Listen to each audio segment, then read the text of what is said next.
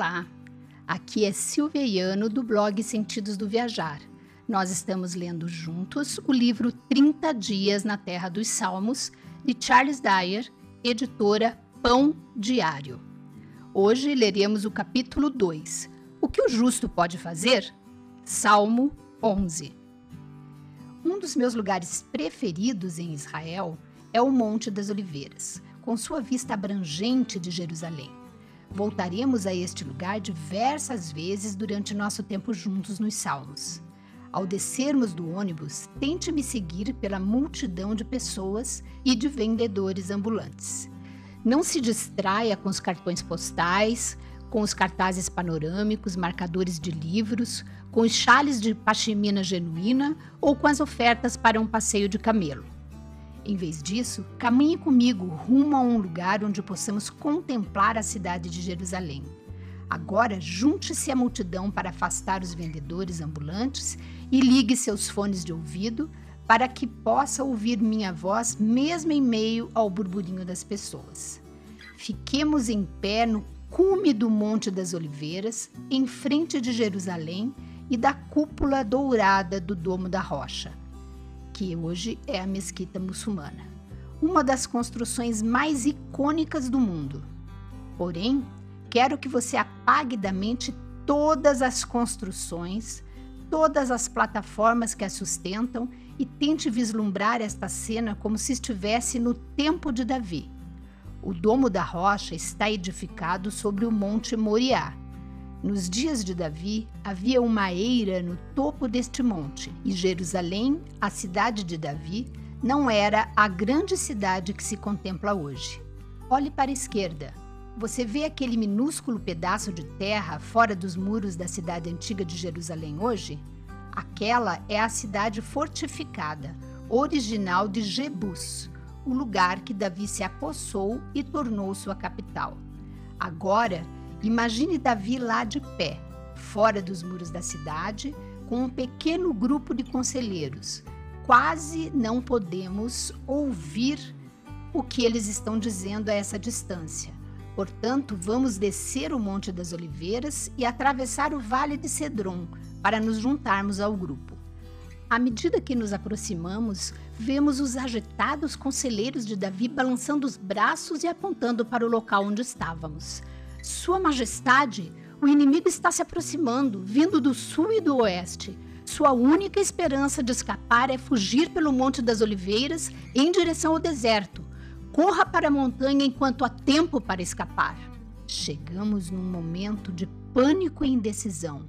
A vida de Davi está sendo ameaçada e seus conselheiros apavorados veem apenas um curso de ação: correr, fugir procurar a segurança de algum esconderijo distante.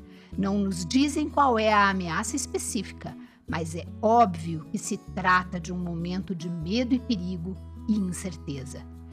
E, em meio a esses conselheiros e conselhos, aterrorizados, encontra-se Davi totalmente calmo. Ele está escrevendo num pedaço de pergaminho. Nossa curiosidade consegue extrair o melhor de nós, Assim, caminhamos para ver o que ele está escrevendo. À medida que lemos suas palavras, reconhecemos o Salmo 11, um salmo de Davi. O primeiro versículo reflete a resposta de Davi às palavras de pânico de seus conselheiros. No Senhor me refugio. Como dizeis, pois a minha alma foge como pássaro para o teu monte? Os conselheiros de Davi normalmente eram muito sábios e prudentes, o que os assustara tanto a ponto de quererem que Davi fugisse para salvar a vida? Nos dois versos seguintes, Davi repete as palavras de pânico de seus conselheiros. Porque eis aí os ímpios armam o arco, dispõem a sua flecha na corda, para as ocultas dispararem contra os retos de coração. Ora, destruídos os fundamentos, que poderá fazer o justo? Versículos 2 e 3. As palavras deles estavam repletas de medo e advertência. Eles podem também ter dito: Davi, os ímpios estão preparados para atacar sem aviso. A sua vida corre perigo mortal. Se eles o matarem, tomarão o reino. Sua única esperança é fugir agora.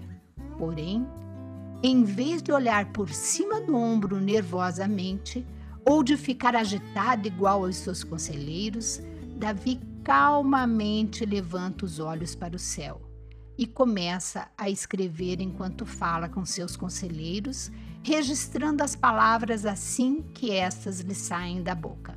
O Senhor está no seu santo templo. Nos céus tem o Senhor seu trono. Os seus olhos estão atentos às suas pálpebras sondam os filhos dos homens. Versículo 4.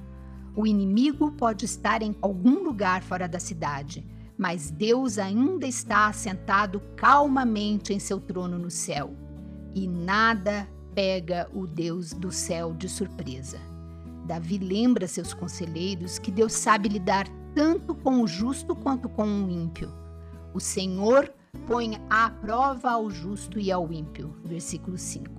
A expressão traduzida como põe à prova transmite a ideia de examinar ou escrutinar.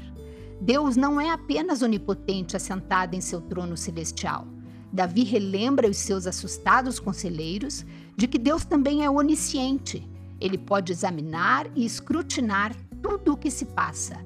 Nada escapa ao seu olhar.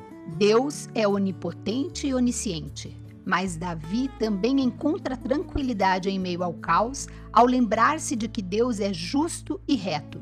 Ele é o Deus que julgará o mal e recompensará o reto. Mas, ao que ama a violência, a sua alma o abomina. Fará chover sobre os perversos brasas de fogo e enxofre, e vento abrasador será a parte do seu cálice.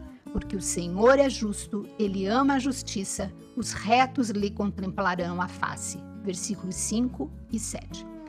O salmista se recusa a entrar em pânico, porque pode confiar no caráter de Deus, o justo juiz. Os ímpios achavam que armariam uma cilada para Davi e o matariam.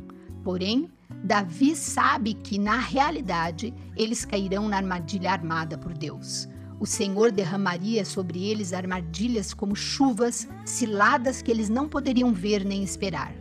Trocando de metáfora, Davi descreve Deus enviando sobre os ímpios o calor extremo de carvões em brasa e enxofre ardente, uma alusão à destruição repentina e completa que o Senhor trouxe sobre Sodoma e Gomorra. De que forma Davi conseguiria ter tanta confiança? Sua confiança estava no caráter absoluto de Deus. O Senhor é justo e reto. Com razão, nós o vemos como o Deus de amor. Mas Davi também o descreve como o Deus que odeia aqueles que seguem a violência e maldade. A palavra traduzida como odiar contém a ideia de ser incapaz ou não ter vontade de tolerar algo a ponto de ser inimigo. Deus tem grande afeição por aqueles que confiam nele e que buscam segui-lo, mas violentamente se oporá àqueles que se rebelam contra seus caminhos e buscam prejudicar os seus seguidores. Davi permaneceu calmo em meio ao caos, porque compreendia o caráter essencial do Deus a quem servia. Caminhando por nossa terra. A cada capítulo tem uma, um comentário do autor. Então vamos a ele. Enquanto começamos nossa subida de volta ao Monte das Oliveiras, que lição podemos extrair das palavras confiantes e calmas de Davi no Salmo 11? Talvez possamos começar analisando os paralelos entre a nossa própria época e os problemas que Davi enfrentava. Estamos abalados e consternados pelos acontecimentos mundiais, nos quais os ímpios parecem tratar sem consideração aqueles que não podem detê-los Vemos líderes maus crescendo em poder e influência, enquanto os que tentam defender os padrões de certo e errado, ditados por Deus, são ridicularizados e marginalizados. É o suficiente para nos fazer desejar voar como um pássaro para algum esconderijo na montanha. Mas não ceda ao pânico ou ao medo. Em vez disso, lembre-se das três verdades sobre Deus extraídas do Salmo 11, que mantiveram o salmista firme mesmo em tempos instáveis. Deus ainda está em seu trono. Ele é onipotente, tem todo o poder. Deus também vê todas as coisas que ocorrem no mundo. Ele é onisciente, sabe de tudo. E Deus ainda é justo juiz, que a seu tempo julgará os ímpios e demonstrará seu amor e suas bênçãos aos justos. Ele é justo. Conte com isso.